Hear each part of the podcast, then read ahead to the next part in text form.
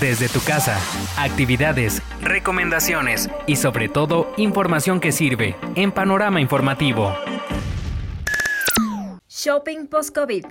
Cada día estamos más cerca de poder entrar a la nueva normalidad de nuestro estado, lo que significará una reapertura total de negocios y centros comerciales, por lo que debemos estar muy preparados para todas las indicaciones acerca de las medidas de seguridad. En las cápsulas anteriores te platicaba de la nueva normalidad en el sector turístico y en el cine.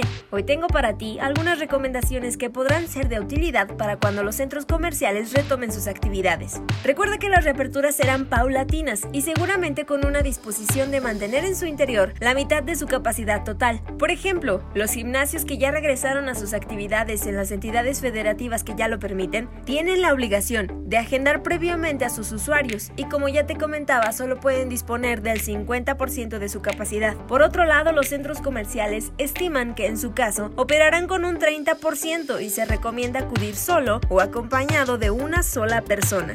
Con base en los lineamientos que deben cumplir los centros comerciales en la Ciudad de México, tenemos un acercamiento a lo que nuestro estado podría aplicarse, así que consideremos lo siguiente.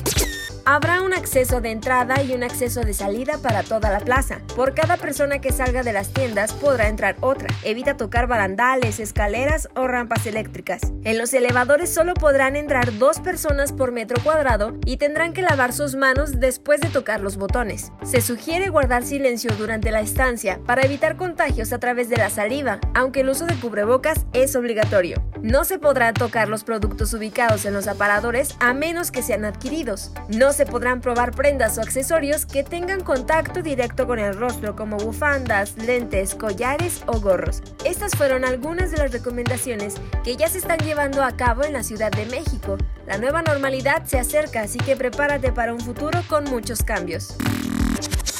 Almendra Lugo